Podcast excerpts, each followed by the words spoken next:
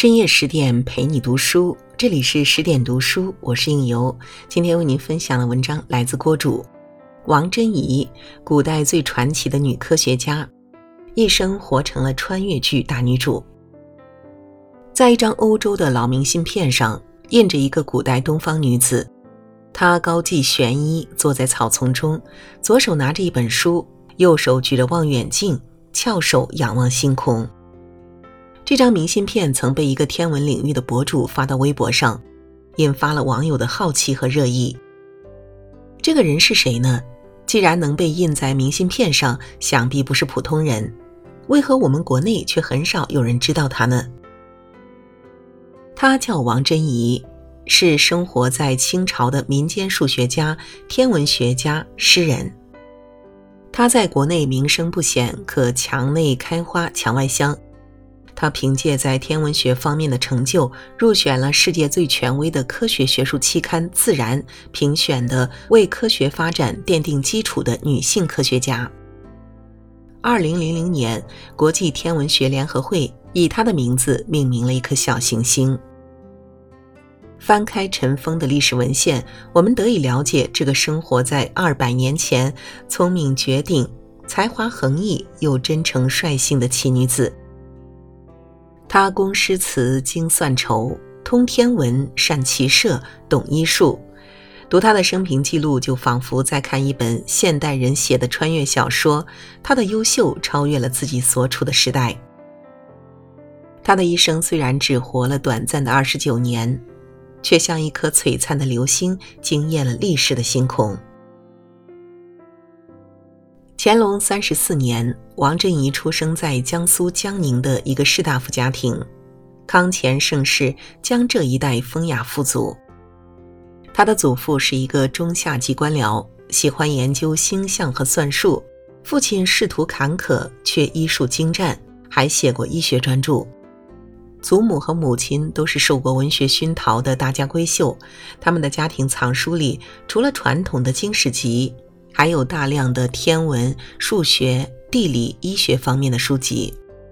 王贞仪从小就涉猎广泛，文理不偏科。在他十一岁那年，祖父在吉林任职时病逝，父亲带着他千里奔丧。王贞仪继承了祖父留下的万卷藏书，他们在吉林一住就是四年。粗粝豪迈的北国风光与秀丽旖旎的江南风物迥然不同。读书之余，王贞仪对陌生的一切充满了好奇。有位蒙古将军的夫人擅长骑射，王贞仪便拜他为师，学习马术和剑术。天地辽阔，牧草苍苍，少女跨马横骑，往来如飞，搭弓射箭，发臂中敌，青春飞扬洒脱。十六岁时，父亲带着王贞仪辗转四处游学行医。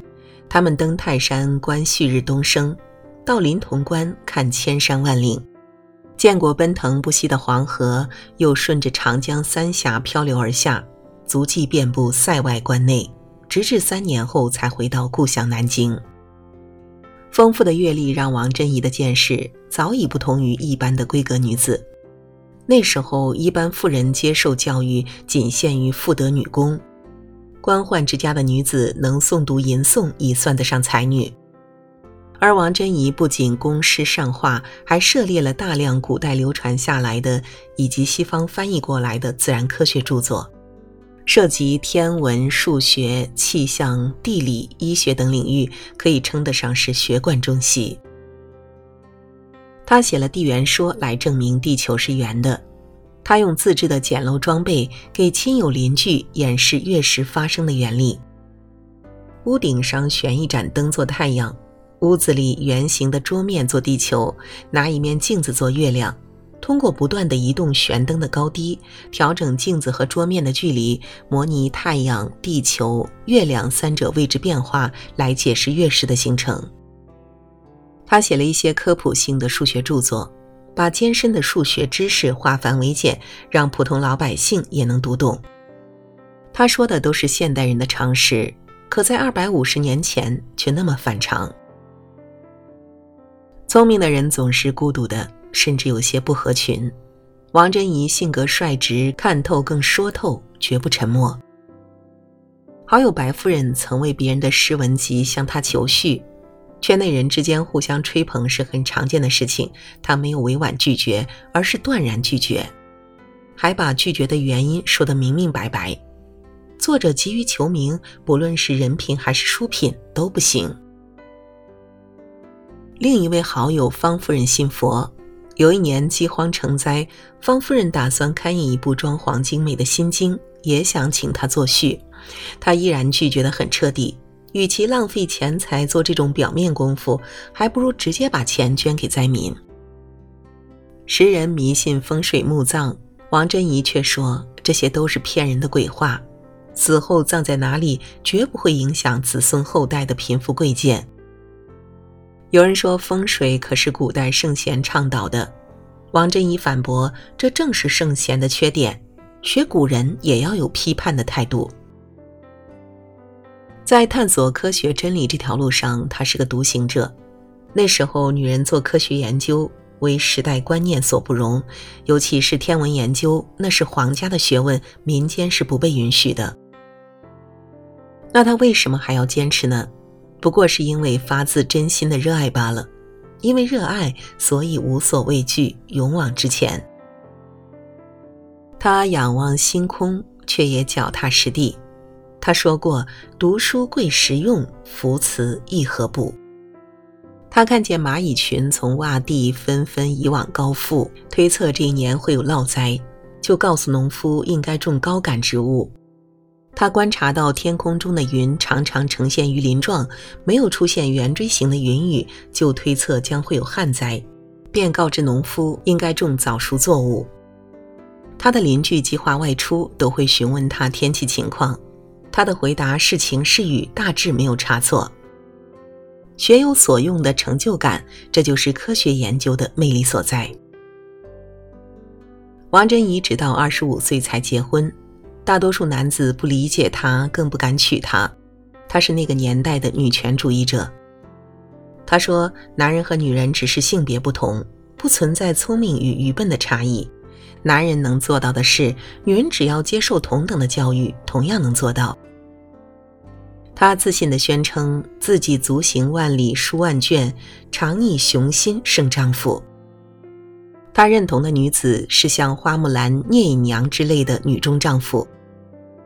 有一年，宣城秀才詹梅到南京求学，在书摊上看到了王贞仪的诗集，诗句质朴无华，却豪迈爽直。詹梅仿佛透过眼前的文字，看到了一个聪慧又特别的女子。后来，这个女子终于成了他的妻子。婚后，他们回到了安徽宣城，日子清贫却充实。王贞仪在操持家务之余，继续着她的研究和著述。詹梅便帮他打下手，做些誊抄的工作。婚后不久，他的第一部学术著作集《德风亭初集》在夫妻二人的共同努力下终于问世。王贞仪还摒弃男女大防，收了一个诚心求学的男徒弟。王贞怡襟怀坦荡，詹梅充分信任，任何流言蜚语在他们面前都是苍白无力的。然而好景不长。幸福的婚姻生活只过了短短四年，王贞怡就积劳成疾。临终前，她对丈夫说：“你家境贫寒，我先你而去，也并非坏事。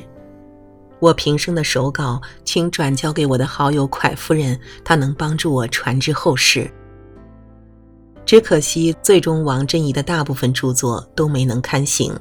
不过，这并不影响后世对她的高度评价。清代著名学者钱大新曾说，她是班昭之后的第一才女。在去年热播的电视剧《庆余年》中，有个贯穿全剧的大神级人物叶青梅，他来自高度发达的文明，对欠发达文明中生活的人进行了降维式打击。他美丽、聪明、干练、正直、坚强、独立，不依附任何人，哪怕是权力顶端的皇帝。靠智慧和人格魅力赢得了人们的尊重。这个人物像极了王贞怡，可她毕竟是虚构的，而王贞怡却是实实在在存在的。王贞仪原本也可以像无数淹没在历史长河中的古代女子一样，遵循三从四德，到了合适的年龄嫁人生子，从此过一段被设置好的人生。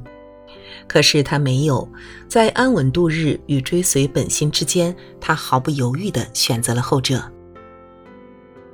她选择了一条艰难的路，少年时珍惜光阴，勤奋读书。青年时忍受孤独，刻苦钻研，他的一生与世俗抗争，与光阴抗争，与病魔抗争，一路披荆斩棘，勇往直前。他虽然只活了二十多年，却取得了很多人几十年都无法企及的成就。他用行动告诉我们：当一个人无所畏惧地朝着心中的目标前进时，整个世界都会为他让路。